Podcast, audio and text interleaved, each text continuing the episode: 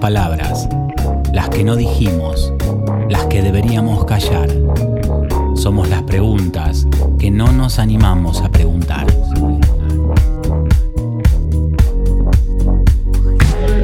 Somos cicatrices y la cura. La respuesta que no todo está tan mal. Ni tan bien. El aprendizaje, el trabajo acá, el aquí y el ahora, el ticket de vuelo en este mundo, la reencarnación y el más allá. Somos pasajeros, el pasaje y el destino. Somos la maleta de historias, deseo y necesidad. Alguien que nos aloje, experiencias para un nuevo despertar.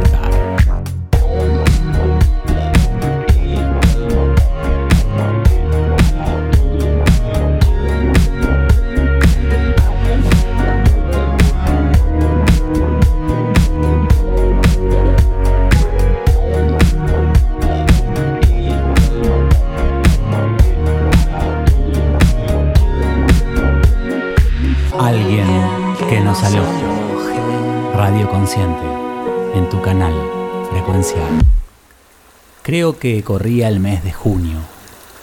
El agua estaba helada. Lo pude comprobar porque quise hacer un tramo descalzo. Subíamos a las ollitas en grupo. Estaba Pablito y Jor, dos seres que ya no están con nosotros, aunque, a decir verdad, esto está mal dicho. Nosotros no estamos con ellos, porque ellos siguen trabajando la luz, pero en otro lado. Cuando encontramos un espacio para matear, con algo de césped y entre las rocas, Gladys, la Gla, la mujer maravilla que se había zambullido en el agua helada, nos miraba con esa risa única e irrepetible.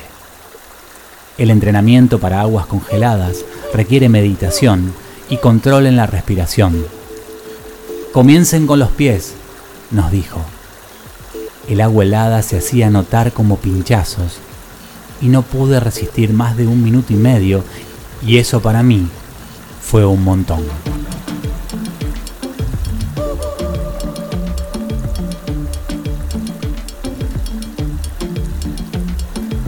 Hoy tenemos el honor de alojar a un faro viviente, un alma que se brinda a los demás con más de 30 años organizando talleres por todo el país, ayudando y dando, siempre dando y recibiendo, por supuesto, todo el amor.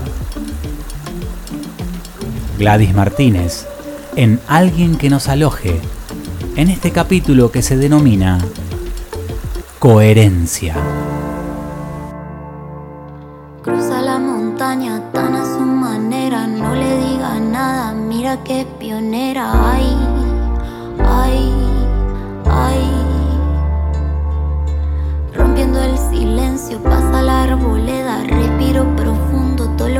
Ay, ay,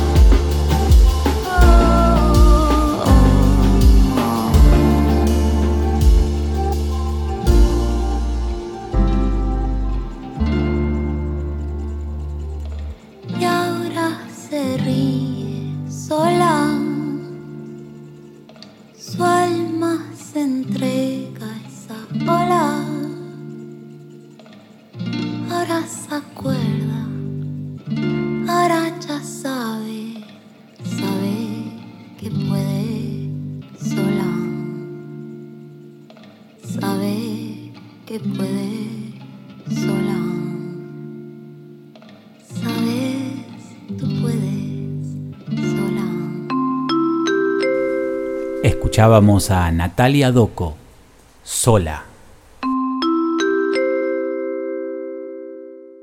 Estamos en este eh, atardecer soñado, eh, en un día muy especial, el día del cumpleaños de quien estoy entrevistando. Acá estamos, con este atuendo amarillo, cosa que no se vea. Cosa que no se vea, que, que pase inadvertido ante la naturaleza. Y, y un reportaje muy esperado por mí y quizás por mucha gente, porque eh, Gla no suele dar notas, este, pero dijo, hoy, hoy dijiste algo, ¿por, ¿por qué hoy? Esto viene hace un año, o sea, eh, Pabline había empezado, bueno, que íbamos a hacer este reportaje y como que fue pasando el tiempo y bueno, hoy es mi cumpleaños, este nuevo inicio eh, en una transformación consciente. eh, y bueno, creo que es el día porque es como transformar algo que a veces yo dejo pasar. Dije, bueno, vamos a hacerlo. Ahí Así está. que- Hablaste de transformación consciente y vamos a explicar que Pablo ya hace un tiempito que no está con nosotros, pero está. Eh, Mira, San Agustín dice, no he, no he muerto, que a mí no me gusta la palabra muerto, pero bueno, vamos a usarlo, no he muerto, eh, estoy del otro lado de la puerta. Entonces, una de las cosas que, en la cual yo quiero estar bien consciente es de, este, de esta transformación y de ser consciente de esta transformación, ¿no? Porque uno generalmente en la vida eh, lucha contra las cosas en vez de fluir. Cuando nosotros luchamos es como que quisiéramos eh, parar una ola, es imposible. Entonces cuando uno puede ubicarse y ser consciente de que está en un momento de transformación, es donde uno ve la magia, aunque a veces otros piensen que no se puede ver.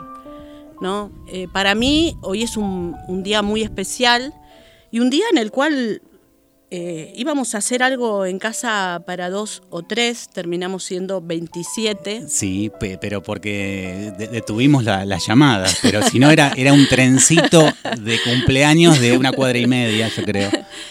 Sí, y también es, es un momento donde me encuentro en una etapa de mi vida completamente que jamás en mi vida pensé estar, ¿no? Eh, siempre planteando la familia desde estar todos juntos y bueno, hoy eh, mi hijo mayor está por iniciar un viaje, mi nieta está eh, en un pueblo cerca de Rosario, mi hijo de Rosario hoy me vino a visitar, pero está viviendo allá.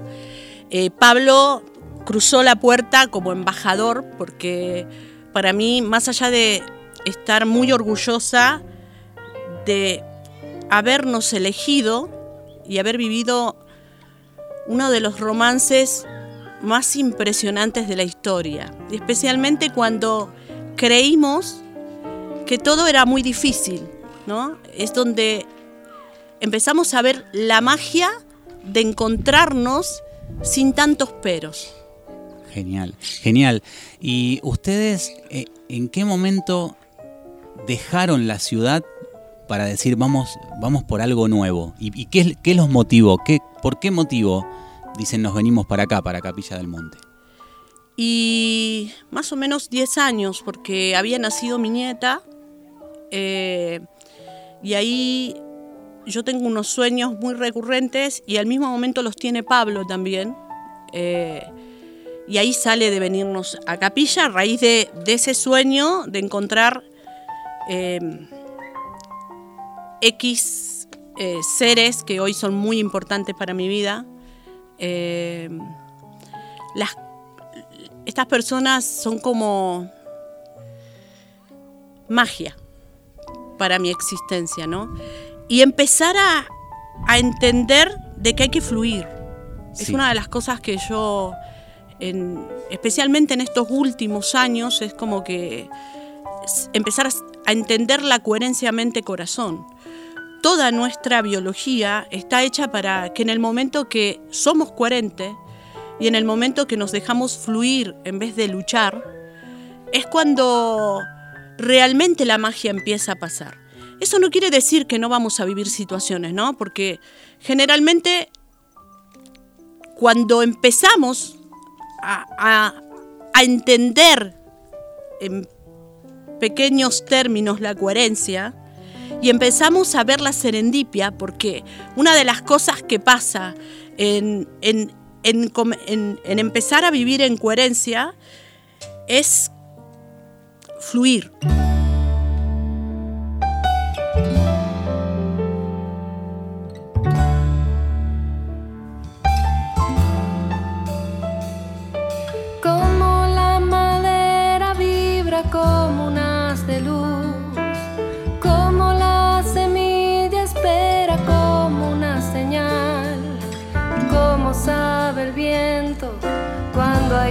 Soplar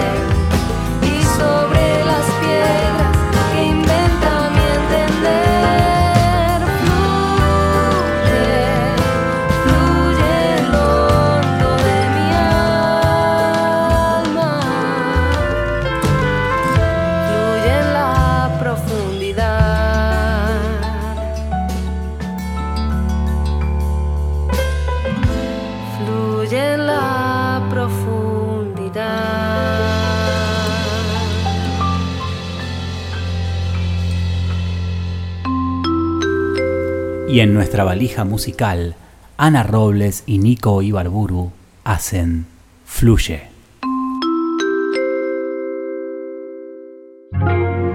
Estamos en Instagram y Facebook como Alguien que nos aloje. Encontrá todos los capítulos en Spotify. Y seguimos en Alguien que nos aloje desde Capilla del Monte, entrevistando a Gladys Martínez, coach espiritual, aunque ella prefiere que le digamos aventurera de la vida. El cuerpo etérico es eh, el doble corpóreo y diríamos de dónde no es la materia prima, pero cuáles son los componentes del cuerpo etérico se sacan de la madre tierra, o sea, eh, son de la madre tierra. Entonces, cuando nosotros vivimos situaciones, la madre tierra vive situaciones, movimientos, nosotros, también. Lo captamos. Esta parte de, de estar velado, de estar velado tiene un montón de condimentos. Uno de esos es esto que decís de, de no estar observando lo que pasa en la misma naturaleza que nos enseña todos los días, eh, con el vuelo de un pájaro, con Sí, todo. Y, y más allá de eso, eh, Pato, es lo que sucede cuando estás consciente como observador de tu propia historia. ¿no? Es donde empezás a darte cuenta que pensás en alguien y te llama. A mí eh, la palabra serendipia me encanta. Mm. Esto es parte de- del... de- fue planeado. Sí, eh, pero no, está muy bien porque los perros de capilla son, son como una corporación que ellos se hacen en cualquier nota, ellos tienen que aparecer. Y está muy bien. Entonces, eh, la palabra serendipia es eso, cuando nosotros pensamos en algo aparece, cuando eh, decidimos eh, conseguir algo, alguien lo tiene, cuando estás pensando en una persona, esa persona aparece, Aparece. ¿no? Eh, entonces, cuando uno empieza a ser eh, el observador de su propia historia, no quiere decir que no te pasan cosas. Simplemente que uno ve la magia en todo eso. Estábamos con mi hijo en la cocina hace unos meses y mi nuera y entonces estábamos, eh, nos habíamos enterado de la historia de una persona ahí del barrio, unas situaciones que había vivido y mi hijo dice, wow, qué mal que la pasó esa gente este año. Y nosotros veníamos de nueve meses de vivir una situación que a todos nos sacó de nuestro lugar de confort. Porque a mí no me, gust- no me gustaba ir a los hospitales por una cuestión de... Energéticamente, ¿no? Sí, pero también de... De, de no saber cómo... Cómo moverme a través de, de- de lo, de lo que percibo. ¿Qué es eso Sí, lo que vos sí. decís? Solo que ahora me di Sí, cuenta. sí. Eh, y a mí me tocó viajar todos los días seis horas eh, y Que ahí me detengo en eso. Si uno hace esta cosa de la, la preidea, si uno tiene que pensar que por nueve meses va a viajar todos los días seis horas en colectivo, eh, te agarra ya, ya de antemano, te, po- te predispones mal, pero, Pero cuando lo vivís y lo vivís con un propósito o un objetivo, cambia la cosa. cuando lo vivís en un amor de conciencia pura. Para mí la historia eh, fue, creo que, mira que he vivido una historia hace cinco años que pensé que era una historia que no iba a superar. En realidad las dos me han transformado de una manera increíble.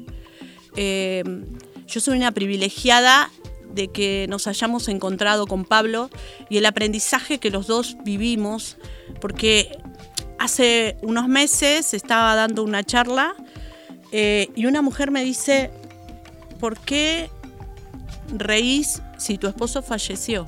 Claro, lo, lo puso desde su óptica. Su óptica Claro. está así. Hay dos formas de tener dolor. Uno es a través del dolor del ego y otro es el dolor a través de la transformación, ¿no? Yo no creo que Dios se equivoque en las cosas, porque lo- los nueve meses que, que vivimos conocí personas maravillosas. Para mí las enfermeras, los enfermeros, la kinesióloga, los médicos, fueron personas maravillosas en mi vida porque todo lo que sentíamos, ahí estaba.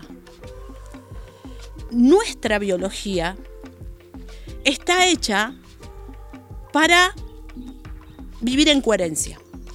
Cuando nosotros hacemos algo por alguien, y esto es una investigación que hizo el doctor Wendayer, nuestros niveles de serotonina suben. Esto creo que fue en el 2001, ¿no? Sí, sí. No hace muchos años, que 20 años no es nada, se descubrieron las neuritas sensoriales. Sí, y, y qué bueno que, que mucho eh, filósofo, mucho pensador van llegando a esa misma conclusión. Mira. Hace poco lo leía Einstein, que vos decís, mucha gente lo tiene a Einstein como, bueno, una persona que estaba siempre atrás de manuscritos y escribiendo fórmulas y dice, si no nos brindamos al otro, la vida no tiene sentido. Mira, Einstein es muy contemporáneo, diríamos. No sé si es la palabra, ¿sí? Sí, por supuesto. Pero vayámonos a Hipócrates, Mm. 462 años antes de Cristo. Ya lo decía, Ya lo decía, claro. ¿no? Decía que salgamos de nuestro piloto automático, lo decía con otras palabras para la época, pero que si realmente queríamos sanarnos, que seamos observador de nuestra propia vida y entender, porque a veces yo puedo decir, bueno, eh, eso me hace bien, pero si eso que estás buscando, hay dos formas de encontrarlo, lo que Mm. busques. O ser conductor, o ser... eh, hay una ley que se llama la ley del menor esfuerzo. ¿No? Y entonces es... Entonces voy, voy, voy a buscar, sea la O por- persona, fea, lo que sea, ¿no? por, Entonces una, voy... por una cierta... eh, eh, ser insistente en, e- en ese algo. Claro, pero en ese insistente, Mm. haces que tú, o sea, nosotros tenemos un sistema que es el sistema límbico y que es nuestra fábrica de químico. Y la fábrica de químico actúa de acuerdo a, a lo que percibimos del exterior. Si yo creo que alcanzar algo eh, me va a hacer feliz, pero en eso lastimo y daño personas y específicamente a mí mismo. O sea, Ah, si yo señalo a alguien, ese dedo me señala a mí. Totalmente. No, sí. no, no hay mucha vuelta. Y si alguien dice algo de mí, eh, realmente si yo me, me pongo mal, es porque yo estoy creyendo eso de mí mismo. Claro. Entonces es empezar a en el lugar de observador de nuestra propia existencia para ser, pero dejar de ser. O sea, si yo no puedo dejar de ser alguien que constantemente se sienta lastimado, dañado, y no soy capaz de dejar lo que me lastima y me daña, entonces es caminar en esta vida como piloto automático.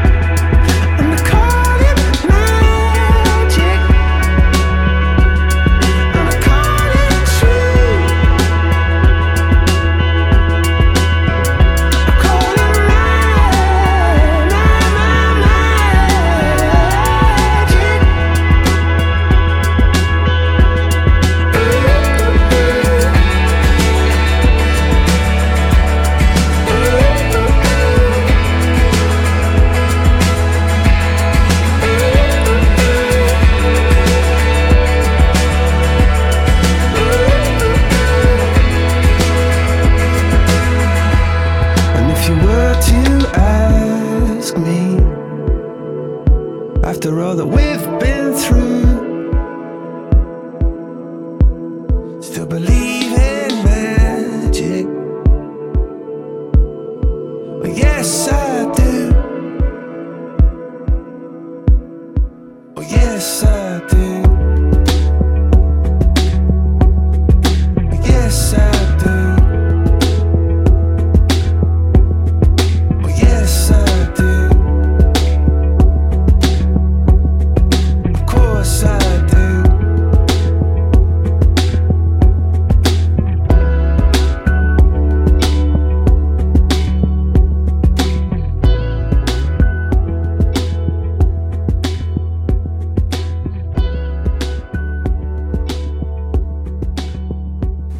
Llámalo magia, llámalo realidad. Yo lo llamo magia cuando estoy contigo, decía Coldplay. Magic. En alguien que nos aloje, Historias de vida motivadoras, valija de historias. terapias holísticas, medicina consciente y viajes al inconsciente. Haremos base en la sanación del ser. Ahora, ahora, sin esperar afuera. Ponemos en marcha la nave y a volar, y a volar, y a volar, y a volar, y a volar, y a volar. A volar.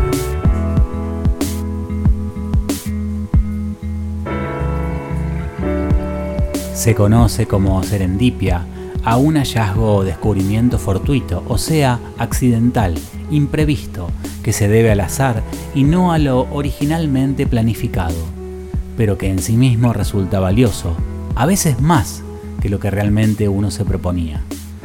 La historia de la humanidad está repleta de casos de serendipia, especialmente en el ámbito científico, aunque también se lo consideran a las obras literarias que imaginan en su momento y con un grado importante de exactitud realidades que luego serán demostradas científicamente.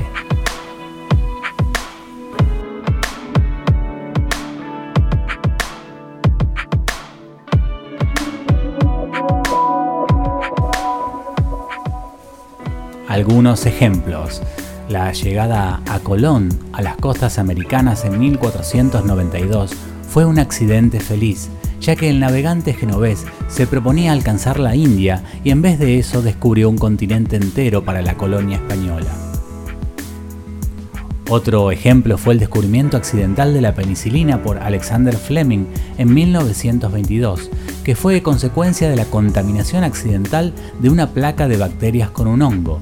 Fleming notó que el hongo era capaz de segregar una sustancia bactericida, dado que las bacterias crecían en todos lados menos a su alrededor. El descubrimiento del teflón en 1938 fue también un hallazgo accidental, ya que el científico se hallaba estudiando métodos nuevos de refrigeración y un experimento fallido condujo a la aparición de este tipo de plástico. Pero existe dicha casualidad que tanto hablan los científicos. La serendipia es la energía del universo sideral que se hace presente en mentes creativas. Comprender y explicar este fenómeno es un tanto difícil. Carl se acerca al término hablando de la sincronicidad, la cual es uno de los aspectos más enigmáticos y cautivadores del universo. Es como si las cosas tuvieran hilos invisibles que solo por momentos, en estados elevados de conciencia o por una misteriosa alineación, podemos vislumbrar. Una serendipia obedece a fenómenos muy complejos y profundos, tocando realidades difíciles de entender a la mente humana.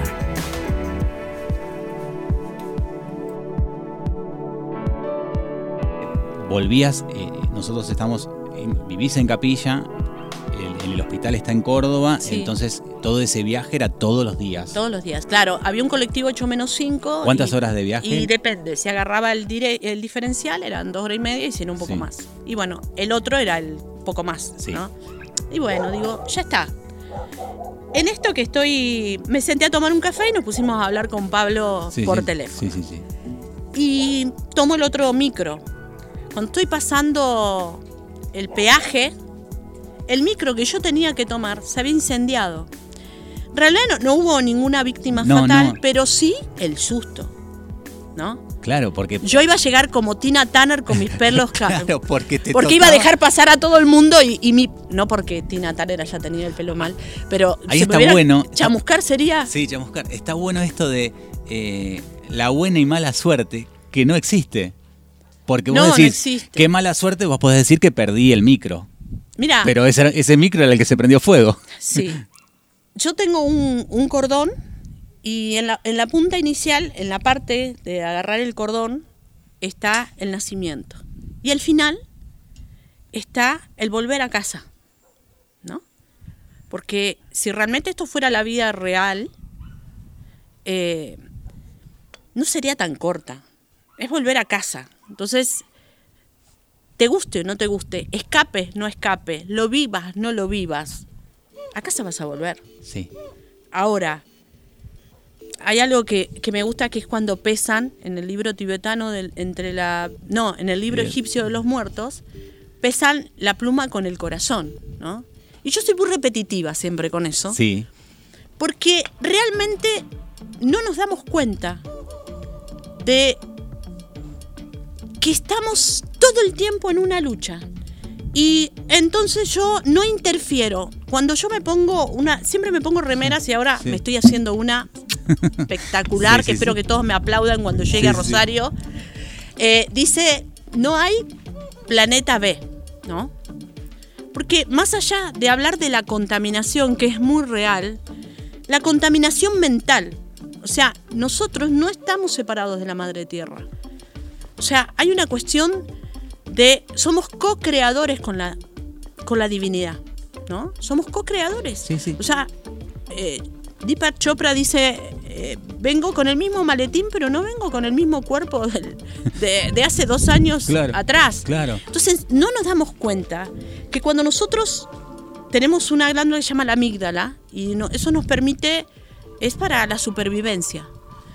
Pero ha pasado que hoy te clavan un visto y la amígdala empieza a eliminar cortisol y otros químicos que no son favorables para mi sistema. Pero cuando yo me río, cuando yo sonrío a alguien, cuando estoy observador de ver eh, qué es lo que esa persona está pasando, esa frecuencia es la que va a modificar. Más allá de la contaminación y de todo que es real, yo admiro a personas que eh, trabajan para el medio ambiente, ¿no? Eh, que es lo que voy, voy. ¿no? Claro, claro, como, como cada persona que eh, ponerle conciencia a cada cosa, porque qué bueno sería arquitectos conscientes que en los hospitales dejen entrar el sol. Por ejemplo, en cada cosita, si le ponemos Sí. conciencia, Creo que eso va a ser en unos años, sí. eh, el viaje lo vamos a hacer todos. La cuestión es cómo. ese, ese, eso es para subrayar y destacar. Claro. Lo importante de, de una de una vida rica que haya aprendido, que, que lo que vino a hacer a este mundo, a este, a este mundo que, que está bueno que esté, que sea corto, porque si no nos daría pereza. Si yo te digo, tenés 500 años, eh, capaz que, qué sé yo, ni- te alimentás porque ni vas a, al, al almacén. Entonces, es, esa, esa, esa situación de que sea corto hace que tratemos de ser más Mira, intensos. Wendayer decía, no sé si son exactas las palabras, ¿no? Pero lo que al amanecer creíamos, al atardecer ya no es así. Estamos hablando que a lo que a los 20 veíamos, a los 50 es, es otra cosa. ¿Cómo pensás, porque sos una gran motivadora, entusiasta, que contagia una chispa, un faro, ¿cómo pensás que, eso nació con vos? ¿Qué, ¿Por qué motivo eh, ante una adversidad enseguida eh, arrancás? ¿Eso pensás que es del carácter que ya tenés heredado o pensás que es una actitud? Cuando entendí que resistir me causaba continuar en un piloto automático, queriendo conducir, pero no apretaba el botón para conducir porque me era cómodo vivir en piloto automático. Cuando puedo reconocer, no hay ningún cambio que se va a dar si no, hay recono- no se reconoce. Si yo no reconozco, y no eso no quiere decir pararme con un micrófono y decir, bueno, no, eh, reconocer internamente. Claro. Yo estoy maravillada, porque estoy viviendo una etapa magnífica también, eh, en el- la cual eh, los chicos me dicen, le diste una- un beso a papá porque la foto queda marcada a mis labios a la mañana. Eh, creo que estamos viviendo los dos, ¿no? estamos viviendo un romance a distancia.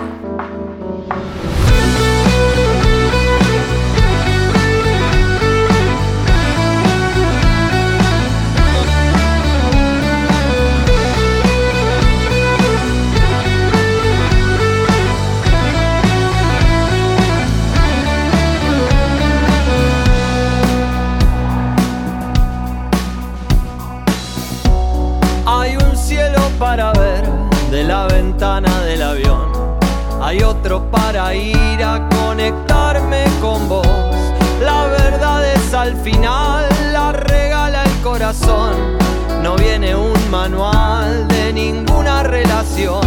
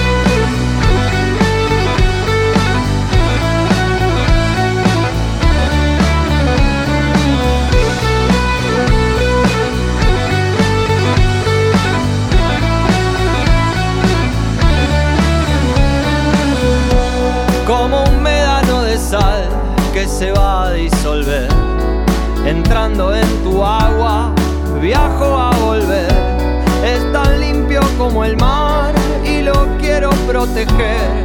Lo llevo en mi altar, viene a donde esté.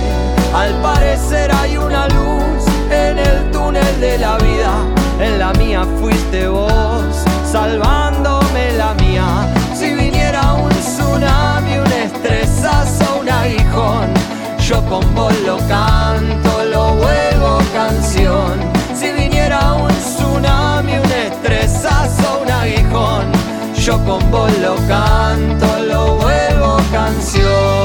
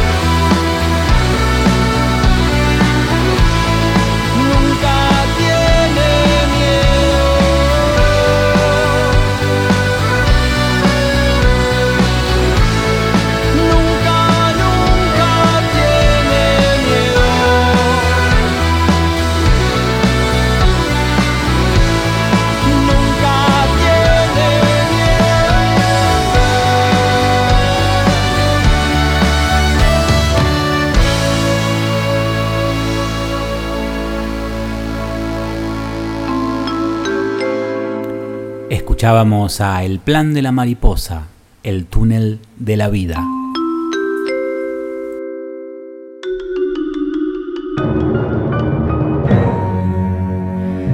Alguien que nos aloje. Radio Consciente en tu canal frecuencial. ¿Cómo pensás que es el eh, allá? ¿Seguir viviendo no acá? No, sino debe allá? ser pleno. Eh, debe ser una plenitud. Mira, te lo voy a decir por algo que nos pa- me pasaron muchísimas cosas. Sí. La gente cree que yo lo veo a Pablo, no. Pero ha aparecido. ¿Le ha parecido a personas? Sí, A- yo no lo veo. A, a- a nuestro contactos con mediunidad eh, aparece cha- Eh, por ejemplo, charlando y todo, ¿no? Mi papá, por ejemplo, en el momento que voy a contarles a mis, a mis papás eh, que Pablo había iniciado su viaje, mi papá me dice, viste que te dije que lo ibas a traer y tu suegra no te cocinó, y así muchas cosas. Claro. Eh, pero hay una cosa que yo a él le dije en el oído y no había nadie. Y 15 días después, mi nuera en un sueño me lo contesta. Eso es darme cuenta que a veces en el dolor del ego estamos así. Claro. Y eso no quiere decir que a veces yo no lo no, no deseara abrazarlo. Por supuesto, Sí. o uno libera una emoción, que, que la emoción es parte de, de- de- de este plano que tenemos que liberar y uno quisiera tocar, quisiera estar más tiempo. Esta cosa de querer eh, tener, tener, retener. Sí, que querer no es amar, son cosas diferentes. ¿eh? Querer es querer tener, y cuando uno conoce a alguien, nosotros vivimos muchas situaciones con Pablo, vivimos, eh, mira, cuento siempre que cuento una, porque estamos hablando de... de- Sí, sí, sí. En realidad yo no sabía para dónde iba. No, eh, pero eh, se fue para este lado y sí. este lado está bien. Eh, una vez llego de, un, de una charla y vine, dije, me voy a separar porque siento que Pablo no me cuida.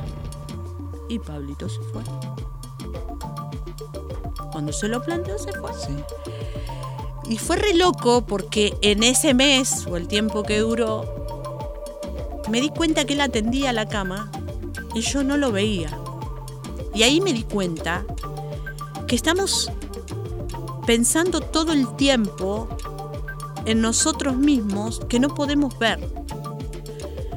De ahí fue una gran enseñanza para mí, como una enseñanza que me dio mi papá en un momento. Nosotros éramos chicos Mm. y nos tapábamos con una frazada que mi mamá cosía, o sea que te ponía la frazada a la siesta Sí. y no te iba a levantar porque no la podías levantar ni que fuéramos cuatro. Claro, son esas pesadas. Sí, y nos sí. ponía ladrillos arriba para mantener caliente más la Qué frazada. lindo, sí. Hermoso, ¿no?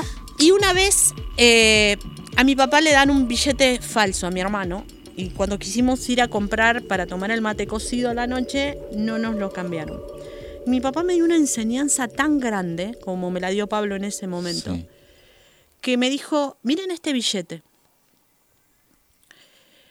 No lo vamos a dar a alguien porque si no esa familia tampoco va a tener para comer. Lo que ustedes tienen que aprender es que esto no debe hacerse. Y para mí fue un aprendizaje gigante Que te marcó, claro. que me marcó, me, me, me selló en amor. Eso es, es la expresión. Porque también en, esa- en eso que te enseñaba es eh, mirar al otro. Donde en, en una, en una sociedad que estamos eh, salvándonos, eh, ahí acelerados, salvándose quien, quien pueda, eh, ahí es... Sí, y no comprometiéndonos, Pato, porque una de las cosas que yo tengo muy en claro es que sí pienso en cosas que tengo que hacer, ¿no? Porque bueno, hay cosas que te dicen que hay que planear eh, como acomodar cosas o, bueno, tener que hacer cosas para ayudar a alguien, pero sí una de las cosas es que no proyecto en el futuro. Eh, no sé si la palabra sería proyectar. Sé que tengo que hacer un viaje Sí. porque mi hijo se va a ir de viaje y se supone que voy a ir a visitarlo. Sí. Ya lo pusiste dentro de tu lista de objetivos. Sí, sí, sí, O, proye- o proyectos. Sí. Entonces, eh, sé que bueno, eso tengo que ir acomodándolo, pero no, no, no planeo, no, no tengo miedos en el futuro. O sea, en el momento que tenga que iniciar mi viaje y cerrar estos ojos, es el hecho de estar, vivir en la mayor coherencia posible. Hay una cuestión que dice eh, en, en la parábola de las diez vírgenes, Sí. Vendré como ladrón en la noche, nadie sabe ni el día ni la hora en que te vendré a buscar. La diferencia de ese momento es el estado de conciencia, la conciencia pura, la conexión a la, fuerte- a la fuente y por hecho para llegar a esos tres puntos, el reconocer y la gratitud. Si yo no tengo gratitud, no funciona. todo el tiempo leyendo grandes autores eh, y no nos comprometemos. Claro, ahí lo que hacemos es acumular información. Que en Eso algún es- momento va a servir. No, por supuesto, porque es como todo, es esta cosa de unir, y, y- y un- unir justamente la teoría con la práctica, la luz con la sombra, porque eh, eh, como hablábamos hace poquito, decíamos, eh, la- la- esto que se pregona, vida positiva siempre. ¿Se puede? No se puede. Pero Y también esa, esa, o sea, depende, depende. A ver, yo creo que la vida tiene que ser plena. Y agradecer, la fe es creer en, en lo que no se ve. El agradecimiento es decirle al universo, "Es- está presente esto en mí. Así que hay que ser muy consciente de las palabras que utilizo. Exacto, porque, por ejemplo, digamos, eh, en esto de lo que yo te, te contaba de lo positivo, es no ocultemos lo negativo con toda la información que nos trae para avanzar. Si O yo sea, la meto lo- integración de, los, de los dos polos, si yo meto abajo de la alfombra, en algún momento va a ser olor. claro. Y el olor va a ser que. Eh, una vez leí, y no sé dónde, no voy a, no voy a volasear, pero leí en una tribu cuando mm, eh, se hacían adolescentes, o se hacen, calculo que era se hacían adolescentes, eh, les eh, colgaban una pata de un animal muerto. Y durante no sé qué cantidad de tiempo debían cargarla. En, en- en esa pata se ponía todo lo que ese, ese niño debía trascender eh, y cargar esa pata sintiendo ese olor a podrido, al liberarte de eso, te liberabas de un montón de cosas. Eh, todavía, creo, no sé si estaban los actos psicomágicos, Sí, pero... pero eso, eh, pero eso Sí. bueno, la parte... Ya me ven mañana con una pata de sí, ternera. Esto va a ver si, si estoy equivocado o no, porque es un poco también repasar y, y la gente también quiere saber, digo, ¿por qué nos enfermamos? Porque hablamos recién del etérico y todo. Entonces pienso, y quiero saber si, si estoy en lo correcto, que si lo vemos desde otra óptica, eh, en realidad no es que nos enfermamos, el universo nos está salvando. ¿Por qué? Porque como estamos gastando energía, por ejemplo, en algo crónico, algo que se nos hizo crónico, y se nos, eh, se nos está absorbiendo la energía divina que llega, se lo está llevando todo ese órgano, eh, ese músculo, eh, lo que sucede es un bloqueo energético. Vos que, que en ese Mirá, tema... Pablitos de- tenía un su corazón eh, más un poquito más grande del De lo honor, que- pero sí, por, por sí. todo el amor que Sí. tenía, digo yo, internamente. Pero también estábamos en nuestro mejor momento. Estábamos en un momento donde de salud estábamos bárbaros los dos. Estábamos planeando un viaje Mm, estábamos eh, por ir a ver a, a nuestro pequeño que tiene veintipico de años, o sea que es pequeño, a la nieta. Eh, estábamos en nuestro mejor momento y un mes después estábamos en un momento de sacudón. Entonces, sí, es obvio que el, corazón, hay que ver por qué el corazón, porque él me decía siempre, y si hubiera sido el riñón, si hubiera, estaríamos en casa, si hubiera sido otra cosa, hubiéramos podido estar en casa. Y fue el corazón porque era una forma de, de no escapar, ¿no? De, de- de estar nueve meses en, en ese útero que fue el hospital, donde nos Mm. llevó a un aprendizaje hoy visto a la distancia maravilloso, em, ¿no? Con personas maravillosas, eh, constantemente viendo el inicio del viaje de otros. Una de las cosas que me nos, nos, nos no, no sé si nos marcó a los dos estando ahí, fue el inicio del viaje de su compañero de habitación, ¿no?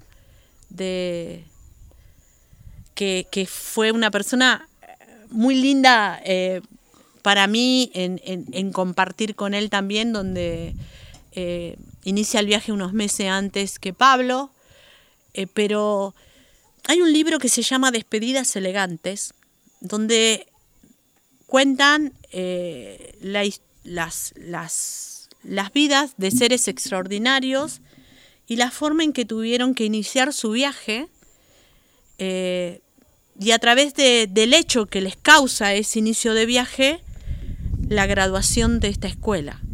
Yo creo que con nosotros pasó eso, ¿no? Hubo, obvio que tal vez el corazón es el órgano de la reparación de nuestro clan. Sí, sí. Lo no sé si será así, pero Sí, para tiene- mí lo veo de esa ver, manera. porque tiene que ver también con el, el- el bombeo de sangre que es familia. Y aparte porque de algo tenía que iniciar su viaje. Sí. Pero si se hubiera ido tal vez porque se dormía, eh, no hubiéramos vivido tanta serendipia en nuestras vidas. Eh, a mí no me gusta la palabra duelo, porque duelo es pelear con alguien. Sí.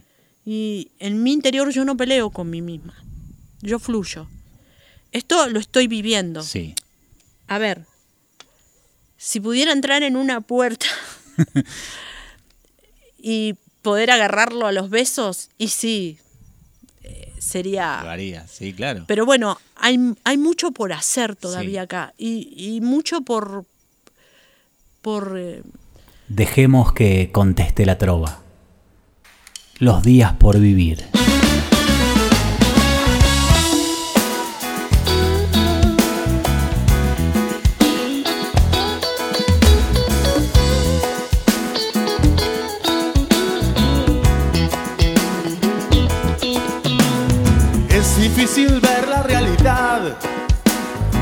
Cuando las penas nos hacen mal. Confundimos el dolor con la poesía y la calle nos lastima al caminar.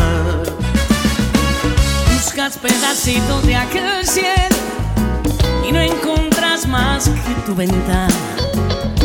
Ya la luna se dibuja un sol de enero, ya no hay tiempo que dé para llorar. ¿A dónde vas? Te canta el corazón los días que vendrán, quedan por vivir. Si el dolor te tira para atrás, te puedes levantar, puedes vivir.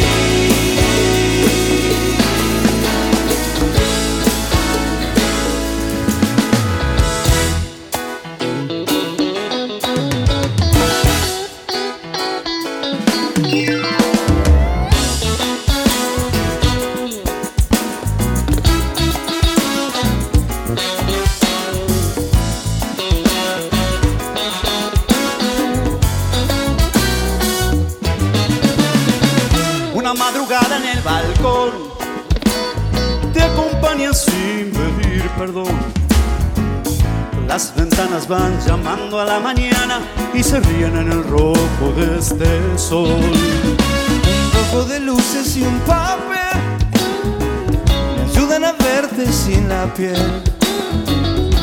Yo te canto para siempre, para que cantemos juntos esta vez. ¿A dónde vas?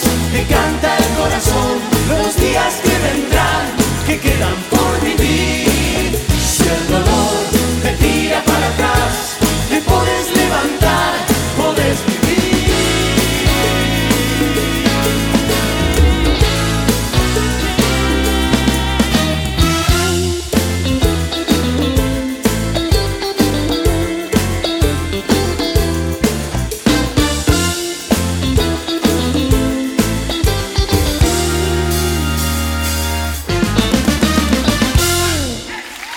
Así culmina otro viaje en la nave de alguien que nos aloje. Coherencia. No es un duelo, es transformación consciente.